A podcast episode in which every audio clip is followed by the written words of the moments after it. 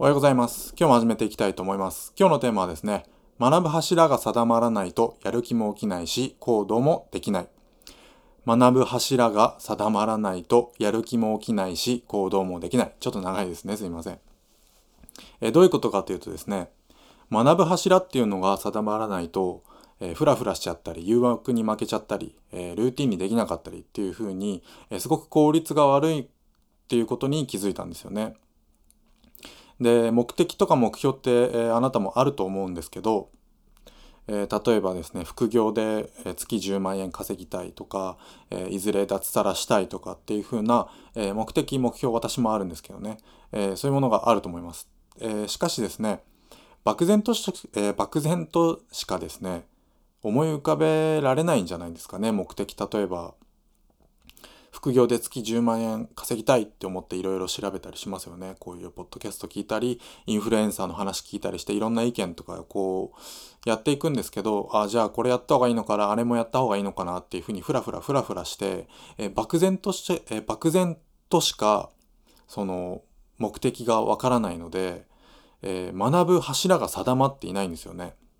えー、例えば SNS やった方がいいのかな。じゃあ Twitter、Facebook、Facebook はあれだけど、えー、Instagram とか TikTok とかありますよね。ブログもお話ししてますよね。無料ブログとか、ワードプレスとか、えー、で、まあ YouTube。まあ YouTube SNS に含まれます。るのかな？含まれるのかな、えー、YouTube やった方がいいとかっていう人もいるし、YouTube やろうかな。じゃあ YouTube の勉強してみたら、うん、でも Twitter も同時にやった方がいいのか？じゃあ Twitter の勉強もしてとかって、えー、こういう風にやっているとですね、ふらふらふらふらして、やる気も起きないし、行動もなんかいまいちできないんですね。すごく効率が悪いんですよね。で、えー行動が定まってないと、学ぶ柱が定まっていないんで、行動、やる気が起きなくて行動もできないですよね。で、行動もあれやったりこれやったりってなってくると、これ、それ、ルーティンにすることができないんですよね。ルーティンにできない、することができないってことは、えー、継続する上ですごく不利ですよね。継続するために、ルーティンにするっていうのはすごく大事になってきますので、ハードルを下げて、えー、ルーティンにする日々の、えー、生活に潜り込ませるみたいのが、すごく継続する上で大事となってきますんで、その、えー、学ぶ柱が定まっていないとやる気も起きないし行動もできない。これ、ものすごく、えー、時間がもったいないな、時間と労力がもったいないな。で、そのうちに何にもやる気が起きなくなってしまうと、もうそもそもの、なんか、その、うん、そもそももう莫大な損、損失、損害になりますよね。ということなんで、私が、えー、最近気づいた学ぶ柱を定めようということで、いや、定まったんですよね。えー、学んでるうちに学ぶ柱が定まったんですよね。ななんですけど、その行くまでに結構時間がかかって、ちょっと自分の話しますと、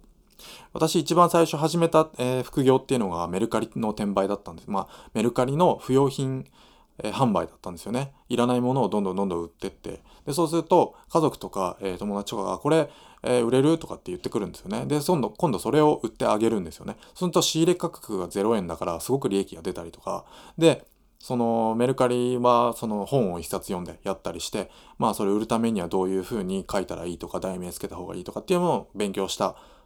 のが一番最初の始まりなんですよね。で、えー、ジモティーでタダでもらったものを売るとかっていうふうにやっていって、でもあんまり何ヶ月かやってるうちにもう長続きしなくて、それを一生懸命やるっていうこと自体に長続きしなくて、でなぜかっていうとめんどくさかったんですよね。やっぱり、えー、手間がかかる上に、まあ、小遣い程度のお金しか稼げないと。まあ勉強になったものは多かったですけどね。ということで、次に自己アフィリエイトやって、えー、数万円稼いで、で、次に何やったんだっけな。あ、Kindle 出版か。あ、違うな。えー、不動産、空き家、空き家不動、えー、空き家不動産投資ですね。まあ、空き家に張り紙貼ってたり電話したりとか近所の人に聞き込みしたりして、えー、この空き家のオーナーは誰ですかっていう感じでオーナーを探していって、で、そのオーナーと連絡を取って、この空き家を、えー、私がお客さんを見つけて貸し出しますんで、えー、家賃を折半しませんかっていう話に持っていく。えこれを、え例えば4万円の家賃を1件取り付けたとしたら、え2万円自分に入ってきますよね。で、これは自分の物件じゃないので管理費用とかも全部かかんないですよね。っていうことなんで、それを10件、20件っていう重ね、積み重ねていけば、ものすごい不労所得を得ることができるんじゃないかっていう本を読んで、えー、実践しました。本当に張り紙貼りまくって、えー、連絡取りまくったんですけど、えー、一件としてやることができませんでしたね。えなぜかというと信用がないからですね。実績はあるの？とか、ええ本当にできるんですか？とかそういう感じで、まあ、連絡を、オーナーと連絡を取ることは、え何人もできたんですけど、実際にやることはできませんでした。まあこれ調べていただければわかると思うんですけどね。空き家不動産投資っていうことですね。っていうことで、まあしばらく間が空いてやる気が起きなくて、うーんと思ってなんかこう Kindle で本読んでるうちに、あ、Kindle 出版って自分でできるんだっていうことで副業の世界に入ってきました。ということで今副業の世界に入ってこうやって情報発信するっていうところまで来てるんですけど、えー、非常に時間がかかりましたね。効率悪いですよね。えー、誰か、えー、今のこの状態の、えー、自分に至らせるためのアドバイスしてくれるんだったらもうこれものすごいありがたいなと思って今、えー、過去の自分に向けて発信しているんですよね。で、この今の自分が得た今のところ最新の結論っていうのが学ぶ柱ができましてですね、それはですね、ライティングとマーケティングだっていうことに、えー、今のところたどり着いたんですよね。まだ本格的に学んでいっていないんで、まあ、えっ、ー、と、まあ、今のところの最新情報ということで、まあ、この情報を、えー、昔の過去の自分に届けることができたんだったら昔の過去の自分はものすごく喜んだんじゃないかなと。まあ、ただ、えー、こういうふうな、結論に至るまでのマインドセットとか、えなぜとか根拠みたいのがいろいろ積み重なった結果こうなっているんで何も知らない人に、えライティングとマーケティングを学びなさいって言ったところでうーんいや何それみたいなそんな時間もないし金もないしみたいな、え本当に意味あんのみたいなことになると思うんですけど、まあ確かに本当はそう、そう思うはずなんですよね。過去の自分も本当にそう思うはずなんですけど、これ本当に重要で、なぜかっていうと、ライティングっていうのはセールスなんですね。物を売るための、えー、技術、えー、文字、文字で物をコピーライティングとかですね。えー、コピーライティングは、え物を売るための文字の力ですよね。えこういったものっていうのはセールスっていうことにえー、結びついてきますね。で、マーケティングっていうのはもうこれすごく広い意味でいろんな、人によっては言う意味の解釈の仕方が全然違うんですけども、えー、マーケティングっていうのはま集客と、えー、する、え、解釈することができますね、一般的に。っていうこと、まあ SNS とか YouTube とかブログとか全部集客なんですよね。えメルマガとかも集客なんですけど、えこのコピーライティングとマーケティングっていうことを学ぶっていうことが、えこの2本の柱になってくるんじゃないと。なないんじゃないかなということにたどり着いたわけなんですよ。セールスと集客ですね。えー、なぜかっていうと、えー、セールスだけ極めても、えー、物を、え売ることはできてもお客さんがいないと売ることはできないですよね。え集客だけできてもえ、その集客したお客さんに物を買ってもらうための、え、コピーライティングっていう文字の技術がなければ物を買ってもらうことはできないですよね。え、ただし、その買ってもらうものを作るっていうこともすごく大事なんですけどね。これコンテンツ、自分の商品を持つっていうことなんですけど、なのでまあ2本の柱っていうよりか3本の柱なのかなと。えー、コピーライティングと、えー、まあコンテンツラコンテンツライティングとも言っていますけどもね、えー、その商品の、え文字の力だったりとかっていうんですけど、売るための文字の力じゃなくて、その商品自体の力ですね。えそういったもの、まあもちろんその商品自体のえ魅力であったり、えー、その価値っていうのも十分大切なんですけどその商品を作っていくのが1本目の柱。2本目の柱がそのそれを売るっていうことが2本目の柱。で3本目の柱がそれを売るための人を集めるということが3本目の柱、えー、こういった、えー、学ぶ柱が定まっていないとですねなんかこう枝枝に枝葉にとらわれてしまうというか柱を立てる必要があったんですよね。ということを、え最近気づきまして、ね、なんで気づいたのかっていうと、えヨッシーさんという方の、えポッドキャストを聞きまくっているからなんですよね。え今もうちょっとで200本とか300本ぐらい聞いているんですけど、え全部で1000本近くあるんでまだまだなんですけどね。とりあえずこれ全部聞き終わったら本人にちょっと、えー、コンタクト取ってみようかなと思って、すごく、えー、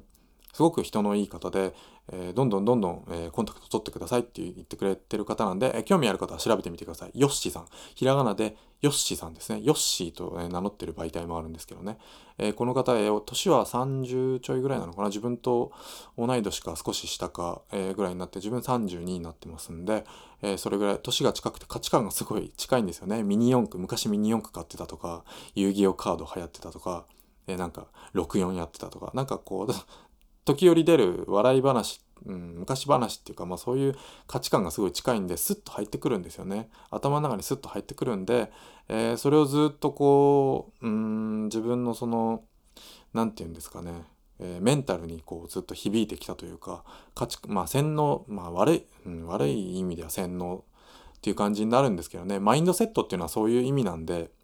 えー、どうしてこういうふう、うん、例えばライティングとマーケティングが大事ですっていきなり言われたとしても、はって感じじゃないですか。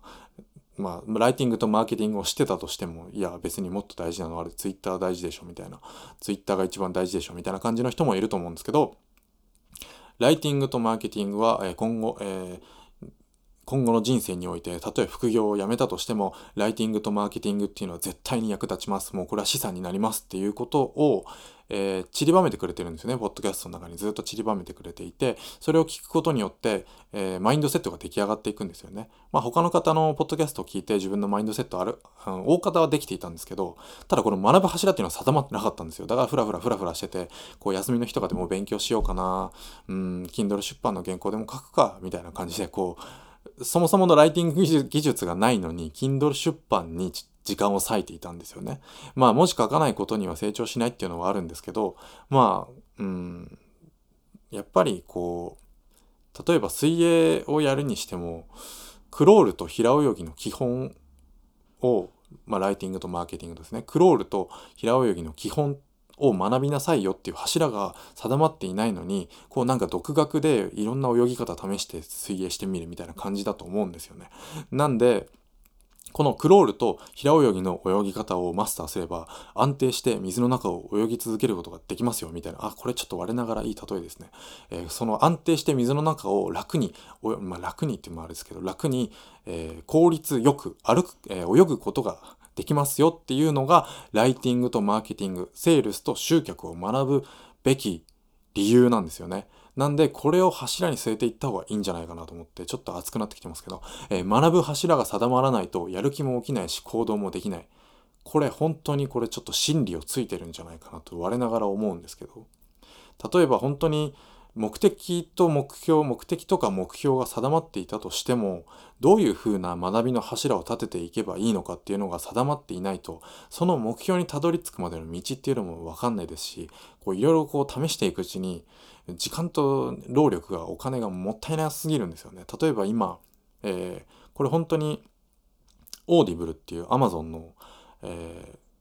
電子書籍をオーディオブックにするっていうことが個人でもできるっていうことをアポロさんっていう方が教えてくださったんですよね。ただその教材まだ買ってないんですけど、まあ買おうかなと思うんですけど、買ったとしても、まあ安いうちに買おうかなと思うんですけどね。買ったとしても今まだすぐに勉強はしませんね。なぜかっていうと、これちょっと枝葉になってるんですよ。まあ収入の大きな柱になる可能性は、えー、かなり大きいんですけど、ブルーオーシャンのうちに参入するっていうのはかなりいいんですけど、ただ今の自分にとってまだそれは枝葉だなと思っていて、えー、まず、えー、オーディオブックを出すためには電子書籍を出す、まあオーディオブックだけでも出せるんですけど、まず土台となるえー、原本が必要ですよね。で、そのために電子書籍を出した方がいいと思うんですよ。で、その電子書籍を作るために何が必要かって言ったら、ライティング技術が必要なんですよね。で、ライティング技術が必要なんだったら、コピーライティングとコンテンツライティングを学ばなきゃいけないんです。で、どうやって学ぶかって言ったら、本を読んだり、えー、クラウドワークスで、えー、お仕事を取って実際にやってみて、で、修正されたりして、えお金をもらいながら学んでいくみたいな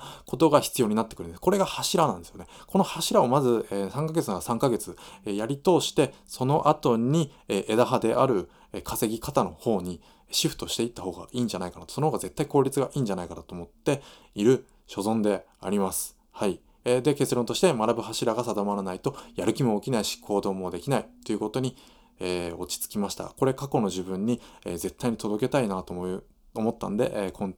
えー、このポッドキャストに収録することにしました。何か役に立てれば、え幸いです。またよろしくお願いします。ありがとうございました。